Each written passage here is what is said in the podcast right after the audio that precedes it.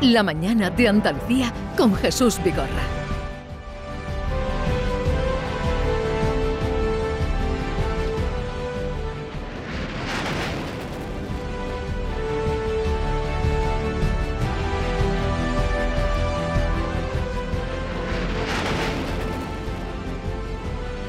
Vamos a saludar a un joven malagueño, se llama Jorge Rico, que eh, de portero de juveniles del Málaga, lanzarse a parar la pelota, se ha lanzado a surcar los cielos como piloto de caza. Jorge Rico, buenos días. Muy buenos días, ¿qué tal? ¿Qué tal? ¿Esta música la reconoces? Sí, sí, lo primero que me ha venido a la mente, sí, claro. claro no podía Top ser Gun, otra. ¿no? Top Gun. ¿Cuánta- cuánta- Claro. ¿Cuántas veces has visto la película? Mm, Bueno, la, pues unas pocas, ¿eh? La última, la verdad que, que unas pocas, ¿eh? Está, está bastante bien hecha. Bastante bien. Oye, ¿y qué te llevó a ser piloto de caza? Bueno, pues a mí me gustaba lo que era el tema ejército, tema valores, etcétera. Eh, e investigando un poco qué opciones podía tener ahí, pues una de ellas vi que, pues que podía ser piloto. Eh, entre ellas, pues piloto de caza. Así que recuerdo que pues cuando estaba en bachillerato empecé a investigar y, y dije, ¿cómo se hace esto? Sí. Y nada, me puse a ello y hasta el día de hoy. Pero que ah, debe ser eh, muy exigente toda la preparación hasta entregarle a un joven como tú un cacharro como ese, un caza.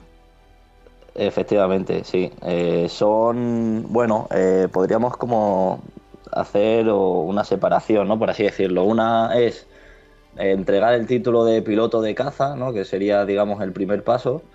Eh, y la otra sería ser un piloto operativo, ¿no? Un piloto eh, dispuesto o preparado para poder ir, ir a- al combate.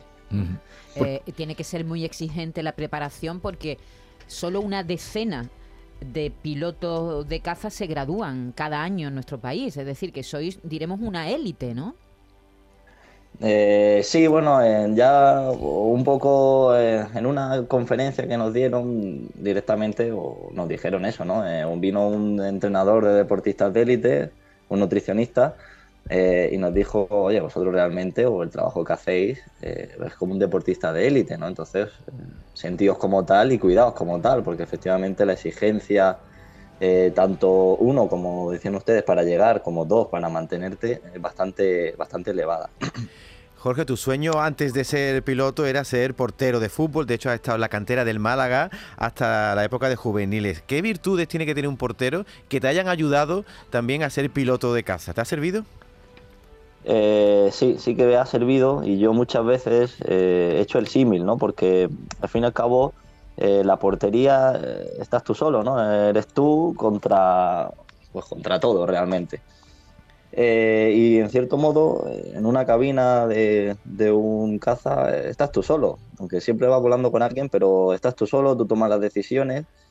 Eh, y yo sí que alguna vez he recordado que, o situaciones de decir, oye, yo esto ya lo he vivido, ¿no? Eh, además de, por así decirlo, aunque yo estuve en la cantera, eh, para mí en esa época era ser deportista de élite, ¿no? Entre Sí. comillas.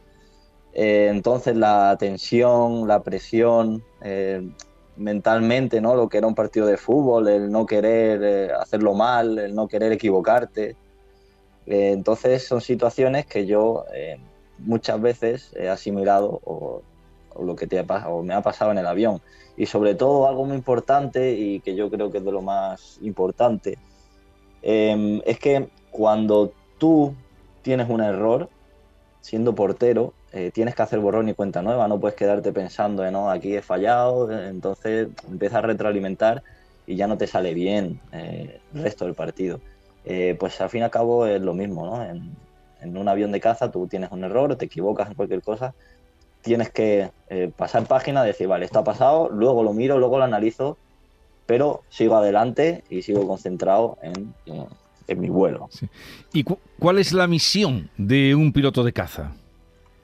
Bueno, eh, nuestra misión eh, a día de hoy es defensa aérea de- del espacio eh, aéreo español y mm, básicamente nosotros siempre tenemos aviones de caza, mínimo dos, las 24 horas del día, los 365 días del año, del año listos para estar en el aire en 15 minutos. Pues por si hay algún avión eh, que entra en espacio aéreo español sin permiso, por si ocurre también alguna emergencia que pasó hace un par de años en Madrid, ¿no? Como ocurrió una emergencia, pues salió un avión de caza eh, a ver qué le pasaba, eh, un- si alguien no comunica, y bueno, luego el último caso pues sería pues que pase o que se secuestre un avión, ¿no? Y se decida usar como, como arma, ¿no? Sería lo más crítico, por así decirlo, de todo lo que podría ocurrir.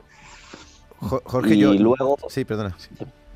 Nada, y luego es entrenamiento, eh, misiones de combate, aire-aire y aire-suelo. Es básicamente eh, lo que hacemos día a día. Jorge, yo iba un día en mi coche y cuando llegué a 180, que creo que estaba prohibido, ya me entró el vértigo y casi que me hago pipí en el coche. ¿Cómo es ver la vida a 900 kilómetros por hora desde el aire? ¿Qué se siente ahí arriba en esa soledad?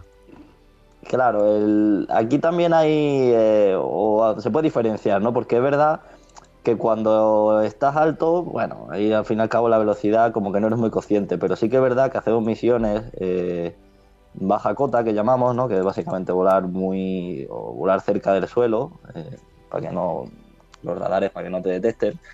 Y ahí es cuando de verdad te das cuenta eh, de lo rápido que vas eh, de que no tienes tiempo literal para eh, perder ni equivocarte, pues eh, en tres segundos, si te distraes y dejas de mirar fuera, en tres segundos perfectamente puedes estar en el- colisionando con el suelo. Entonces es algo que es bastante, se tienes que pensar muy rápido, tienes que estar muy atento y ya digo, psicológicamente es bastante, cansa bastante. De hecho, al principio de empezar a volar, después de un vuelo tenías que echarte una siesta larga.